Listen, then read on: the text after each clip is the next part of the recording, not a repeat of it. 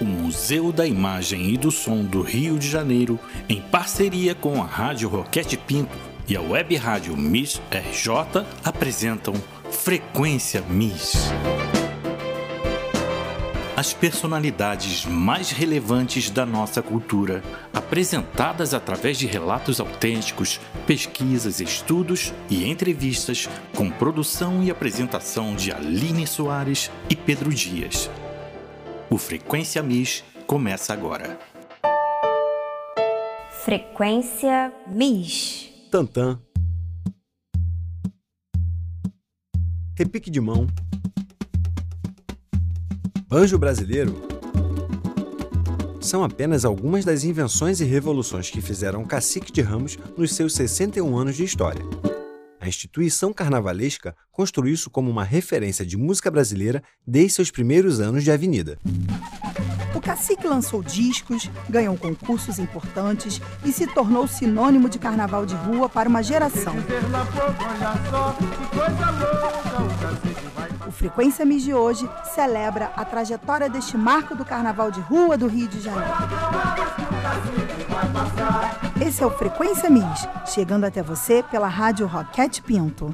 O programa do Museu da Imagem do Som traz histórias e memórias da cultura do nosso estado, de grandes artistas e de personagens únicos que representam também a cidade maravilhosa.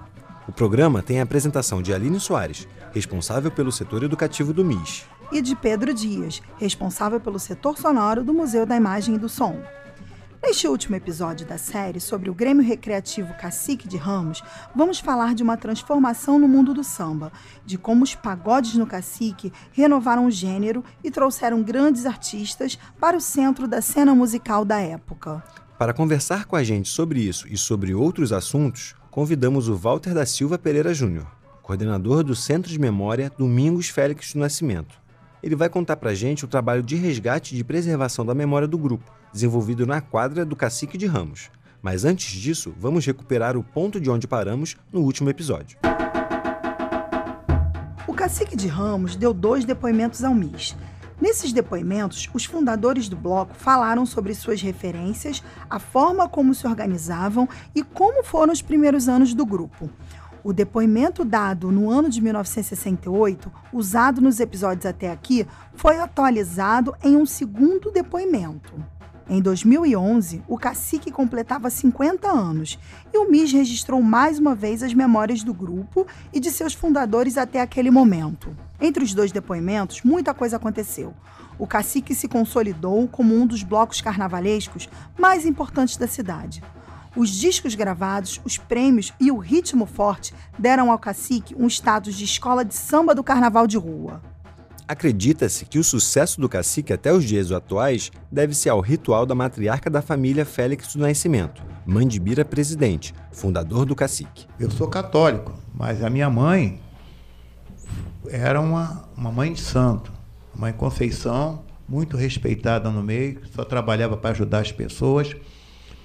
E foi colocado um preceito na Tamarineira que hoje em dia tem muito samba que se fala na Tamarineira. Inclusive o Luiz Carlos da Vila fez um samba lindo, maravilhoso, que é um hino, que saiu até de um lance dele com, com o Birani, que são fatos que tem que ser lembrado aqui, tem que ser comentado para saber a razão. E o Luiz Carlos da Vila, ele, ele é a primeira vez que ele foi lá para o cacique, a Dona Esmerilda, a mãe dele, era muito amiga da minha mãe referência indígena e as fantasias de Napa tomam até hoje as ruas do centro, sendo a marca original do bloco. O cacique se tornou um dos pilares do carnaval carioca, e sua qualidade musical agregou, para além do carnaval, a presença de compositores interessados em mostrar seus sambas. Vamos ouvir na voz de Ubirani uma dessas histórias. Mas o compositor de meio de ano, vamos dizer assim, era o compositor que fazia o samba de quadra, o samba de terreiro, entendeu? Então ele ia para a quadra e mostrava o samba de terreiro, o samba de quadra, independente do samba enredo. Mas com o tempo os ensaios das escolas de samba foram sendo feitos só com sambas enredo.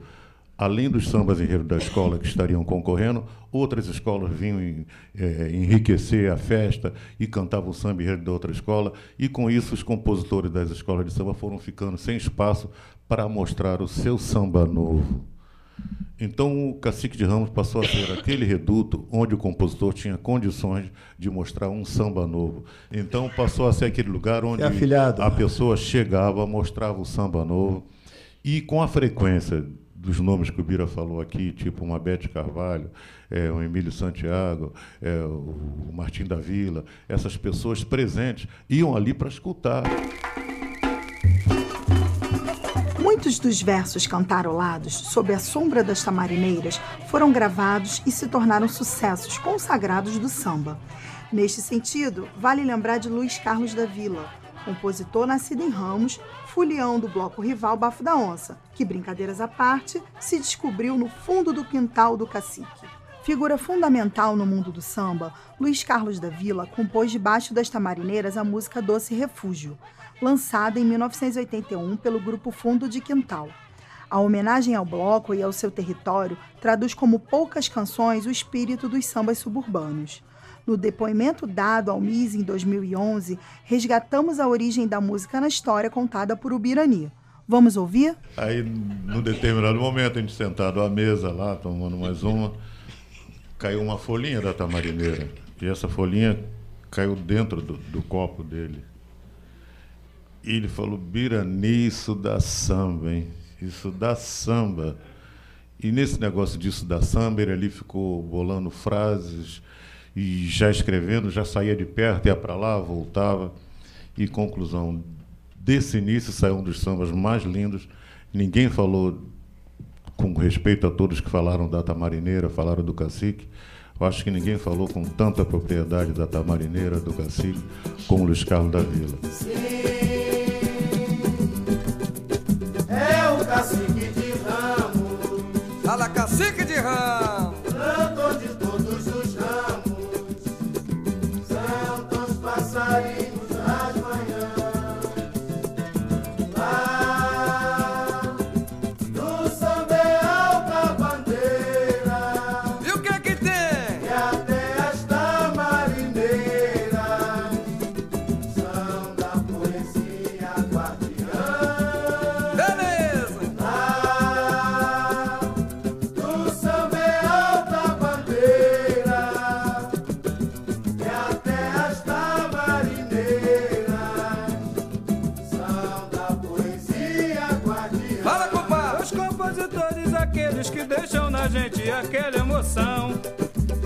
Ser ritmistas vão fundo, tocando bem fundo qualquer coração. É uma festa brilhante, um lindo brilhante, mas fácil de achar. É perto de tudo ali no subúrbio, um doce refúgio pra quem quer cantar.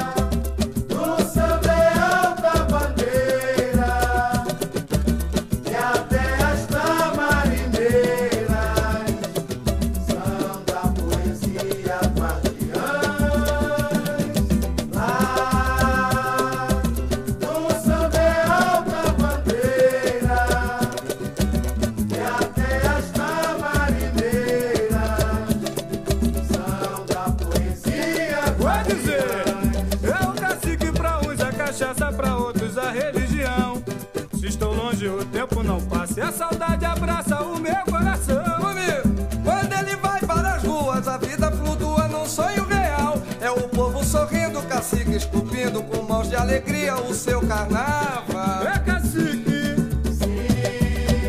Esse é o cacique.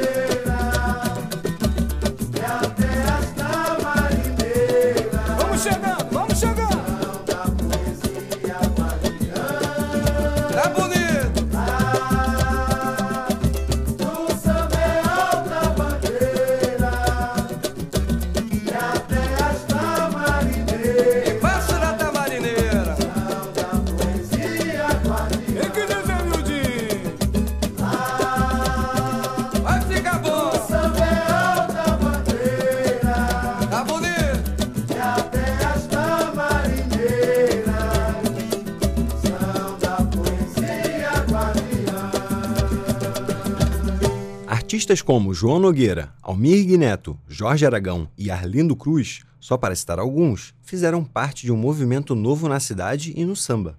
Partido Alto, cantado nos pagodes da Rua Uranos, tiveram a influência dos carnavais do cacique em seu DNA, onde Bira, o Birani, Sereno e Neossi eram os bambas da roda. Vamos ouvir no relato de Bira Presidente. O que o fundo de quintal, o fundo de quintal foi o, o, o que sentava na mesa, a turma do fundo de quintal. E ficava circulando em volta dessa mesa, Zeca, que ninguém, ninguém né, conhecia, Baiano, essa turma toda. Então, aí chegavam e diziam, olha, eu, eu quero cantar. Você canta mesmo? Aí a gente olhava, pô, aí o Neuci dizia, deixa ele cantar aí, pô. Aí o cara ia cantar. Quando o cara começava a cantar, aquilo, sabe que não, você não tem nada a ver com isso. Aí quando foi aparecendo o Zeca, é, Zeca é Zeca Pagodinho. Zeca Pagodinho. Vamos, me ajuda aí a falar Arlindo nisso. Cruz.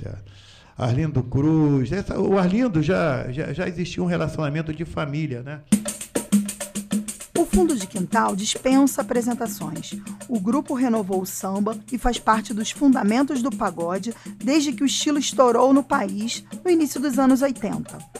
Se a gente continuar essa história a partir daqui, já estaremos falando de um de tantos frutos que saíram da tamarineira do cacique. Após gravar o disco Pé no Chão, ao lado de Bete Carvalho e Rio do Hora, o grupo fez seus próprios lançamentos. Foram mais de 50 discos, incluindo shows e coletâneas, sempre mantendo acesa a chama do cacique e a memória do carnaval carioca. Para falar com a gente sobre essas e outras memórias, vamos conversar com o Walter da Silva Pereira Júnior, que é historiador e responsável pelo Centro de Memória Domingos Félix do Nascimento. É mestre em Memória e Acervos pela Fundação Casa de Rui Barbosa. O Walter está desenvolvendo esse projeto necessário para o Carnaval e ele vai contar pra gente um pouco do trabalho que faz por lá. E aí, Walter, tudo bom? Bem-vindo ao Frequência Miss. Obrigado pela, por aceitar o nosso convite. Acho que a gente está aqui falando sobre o carnaval. Acho que nós três aqui na mesa, né, desse Frequência Miss, que é uma homenagem ao cacique, é uma forma de tentar lembrar do carnaval de rua, na sua essência, no que ele se transformou nesses últimos anos. E muito obrigado por estar aqui representando o cacique e por estar trazendo a sua voz e estar mantendo essa memória acesa, né? Mais uma vez, obrigada, Walter, por aceitar esse convite. Nós estamos muito felizes com a sua presença. E eu gostaria de fazer uma primeira pergunta. É, queria que você falasse um pouco da sua relação com o Cacique de Ramos e como é que você teve essa ideia de registrar e fundar esse centro de memória? É, olá, Aline. Olá, Pedro. Uma satisfação estar aqui também com vocês para falar do, do Cacique de Ramos. Né? É uma, uma prazer grande estar colaborando com o Museu de Imagem do Som, que é uma instituição tão necessária assim para nossa cultura. Bom, a minha relação com o cacique, é, primeiro veio da, da minha própria relação familiar, né, com o cacique de Ramos. Então é um ambiente que eu frequento desde a infância por causa do meu pai, que, que foi vice-presidente do cacique durante mais de 20 anos, nos últimos 20 anos aí. Então ele já é alguém envolvido com a diretoria há muito tempo, então eu meio que cresci na quadra do cacique de Ramos, né? E só eh, desfilar, frequentar né, os pagodes de domingo, eu já, eu já peguei os pagodes já aos domingos, né? Nos anos 90, anos 2000. E é, depois que eu me tornei historiador profissional, passei pela faculdade de História, é, houve um convite do Bira Presidente, que é né, o dirigente máximo do Cacique, para que eu integrasse a diretoria da, da, da agremiação.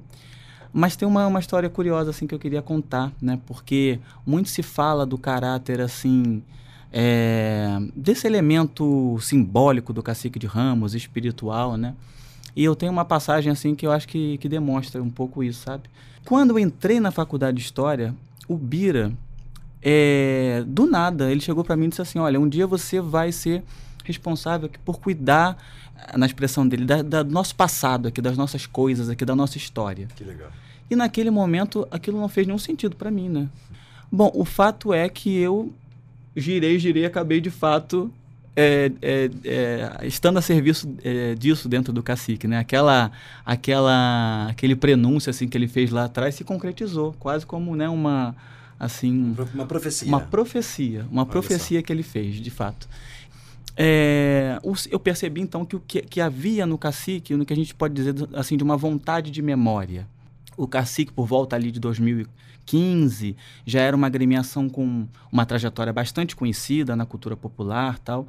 E havia é, havia e, e há ainda muita demanda por saber da história do cacique. O que é o cacique? Qual é a contribuição dele? O que é isso aqui? Quais são os significados, né? Então, é, a ideia do centro de memória, na verdade, ela foi sendo gestada aos pouquinhos, né?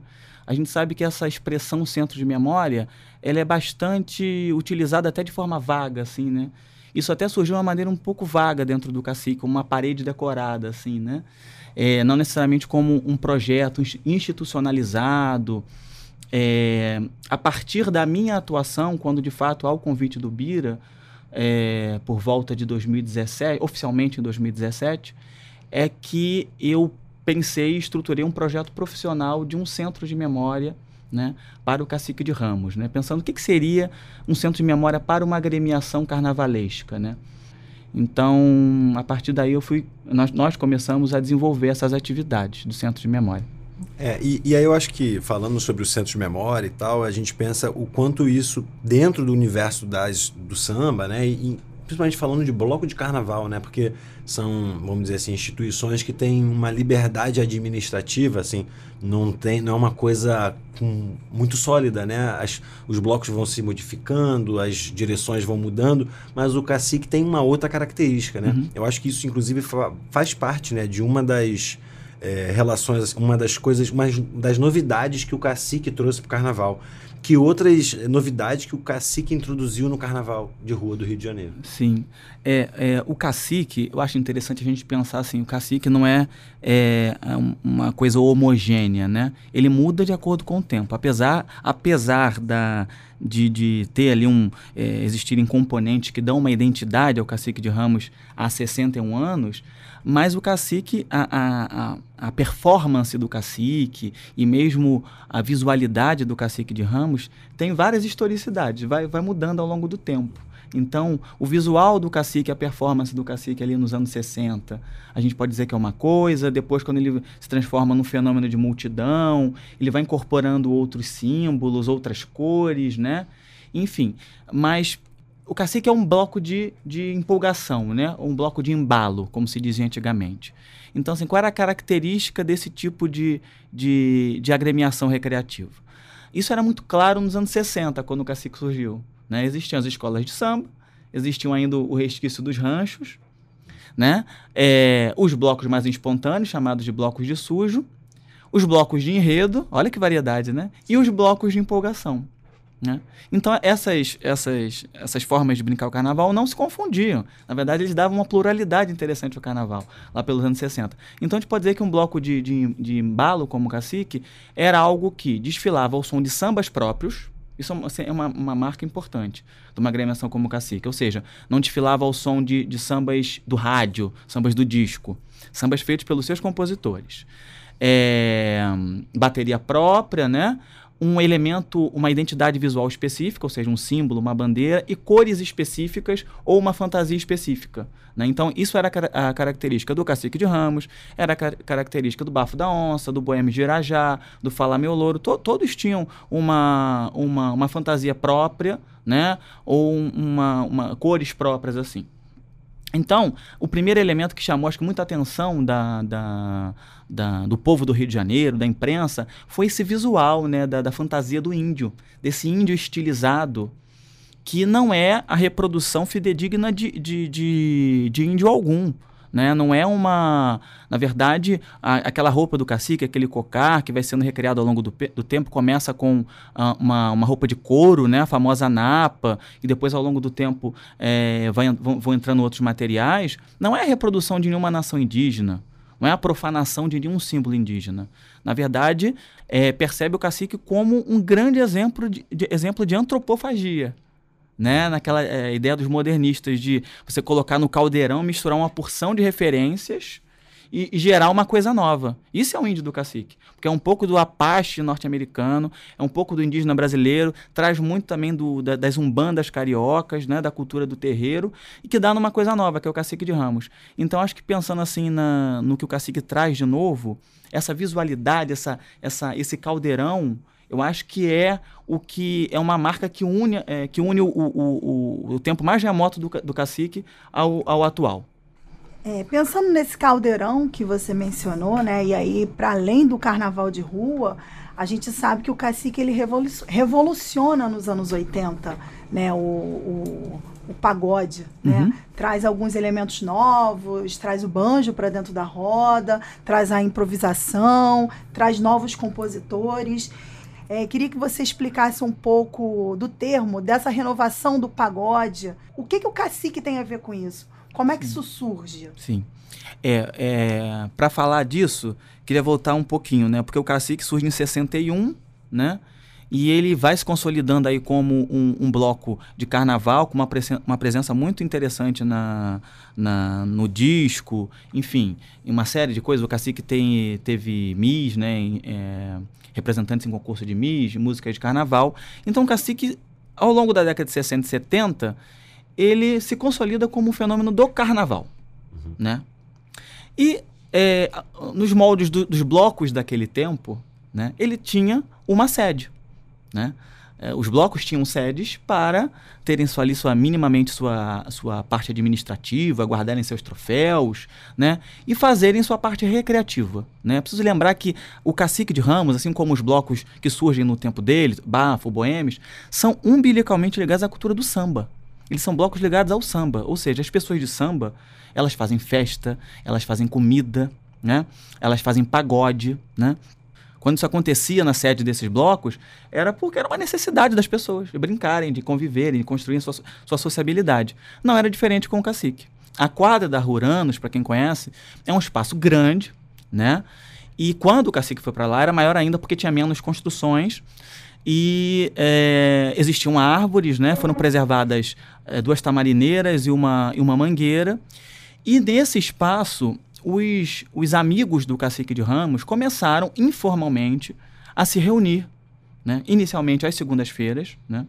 É, o Birani conta que era o pessoal que trabalhava com ele. Bira- Birani era fisioterapeuta, trabalhava né? é, no serviço público e começou a levar os amigos dele para fazer uma brincadeira nas segundas-feiras. Comida, pelada, carteado. Isso, aos poucos, vai, vai agregando mais pessoas, mais pessoas, né?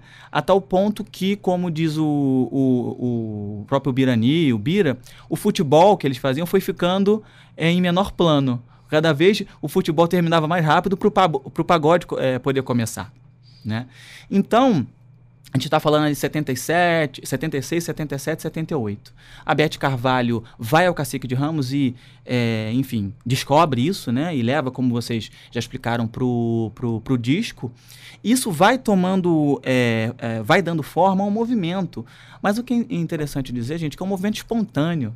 Né? Não foi algo criado por uma gravadora ou por uma vanguarda artística, assim, vamos criar alguma. Um movimento espontâneo. As pessoas começaram é, a ir ao Cacique de Ramos cada vez mais. Né? Uma, uma pessoa levava um amigo e assim foi. E aquela, aquela roda né, vai virando um, um fenômeno na, na, no subúrbio da, da, da Leopoldina. Né? E é isso é importante sempre contextualizar as coisas no seu tempo. Não foi só no Cacique, ao mesmo tempo estava acontecendo a Tia Doca, né? É, a Tia Gessi, outros espaços que a comunidade do samba vai, os compositores, as pastoras, eles vão procurando seus espaços, porque cada vez menos as escolas de samba davam espaço para esse tipo de, de, de atividade. É interessante você tocar nessa questão da Beth Carvalho, porque a Beth Carvalho ela é vista como a madrinha do Cacique de Ramos. E as pessoas têm no seu imaginário que a Beth chegou lá e saiu com uma sacola cheia de fitas para gravar. A relação do cacique e da Beth é uma coisa muito orgânica, muito natural. Né? Ela de fato ela viu ali, ela se encantou de fato com aquilo ali. Ela até dizia nas entrevistas que ela começou a ver casa para morar em Ramos, em Olaria, que ela queria morar lá. para ter aquilo todos os dias.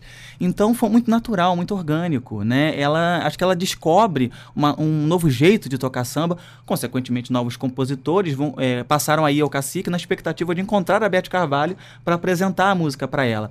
E nesse contexto aí, 80, não era só a Beth Carvalho que começou a frequentar. Outros cantores também começaram a frequentar, como Emílio Santiago, a Nara Leão, né? E, e, os compositores sabedores de que esses intérpretes estariam lá também começaram aí na expectativa de eventualmente passar uma fita, uma música para esses, é, esses cantores. Então, eu acho que, o, o, o, o, assim, uma coisa importante do cacique nesse momento é isso que eu mencionei antes. As escolas de samba, que eram esses terreiros com seus festivais de samba de quadra, lá pelos anos 60, 70, por força de outras coisas que não, não dá para dizer aqui, deixaram de ser espaço para a produção musical. E o cacique abraça esses compositores, né? Como que já tinham até uma certa trajetória, como o Noca, né? Que já vinham lá de trás, né? Dona Ivone, e que vem ali uma continuação do que era feito nas escolas de samba. Tem uma coisa legal que o Zeca Pagodinho diz, diz, numa entrevista, que ele é um desses jovens que começa a frequentar o cacique, que ele, ele, ele faz uma comparação entre essas rodas do cacique e o que, como era o terreiro das escolas de samba antigamente. Esse negócio de você chegar e lançar um samba e distribuir prospecto. Ele, ele chegou ainda a fazer isso no cacique, sabe? Distribuir papel, prospecto, para as pessoas acompanharem, aprenderem o samba na roda e o samba se espalhar. Bom, infelizmente a gente marca aqui o nosso fim desse, desse, desses quatro programas sobre o cacique, sobre o carnaval no Rio. Agradecendo mais uma vez a, ao trabalho do Walter né, no Centro de Memória Domingo Félix Nascimento, né, do Cacique de Ramos, e a Rádio Rocket Pinto, que está é, recebendo o nosso programa inédito, né, na nossa nova temporada desses quatro episódios que gravamos aqui. Walter, muito obrigada. É, o Cacique ainda funciona, né? É. Você quer chamar o público ah, quero, para os eventos? Quero sim. Eu quero agradecer ao Museu de Imagem do Som, também à Rádio Rocket Pinto que nos recebe, a você, Pedro, Aline, uma satisfação estar tá aqui falando de cacique sempre, né? É, o cacique é, permanece ativo com seus eventos é, aos domingos, a partir das 17 horas até as 11h30 da noite, às 23h30. Então, o tradicional pagode é, dos domingos, né? Uma quadra aberta que permanentemente tem atividades e é bom a gente estar tá ligado nas redes sociais do Cacique e também do Centro de Memória, que é o trabalho que tem é, que é por objetivo preservar e difundir a trajetória do Cacique de Ramos. Muito obrigado. A gente que agradece, né? Viva o cacique. Viva o viva cacique, cacique, viva o carnaval de rua. O Frequência MIS trouxe para vocês áudios preservados pelo setor sonoro do Museu da Imagem do Som e é apresentado por Pedro Dias e Aline Soares. Tudo que foi ouvido aqui pode ser acessado em nosso Centro de Pesquisa e Documentação Ricardo Cravo Albim e também estará disponível na Web Rádio MIS. Acesse webradio.mis.rj.gov.br. Os programas anteriores podem ser ouvidos também pelo Spotify. Busque por Podcast Miss Rio. Frequência Miss.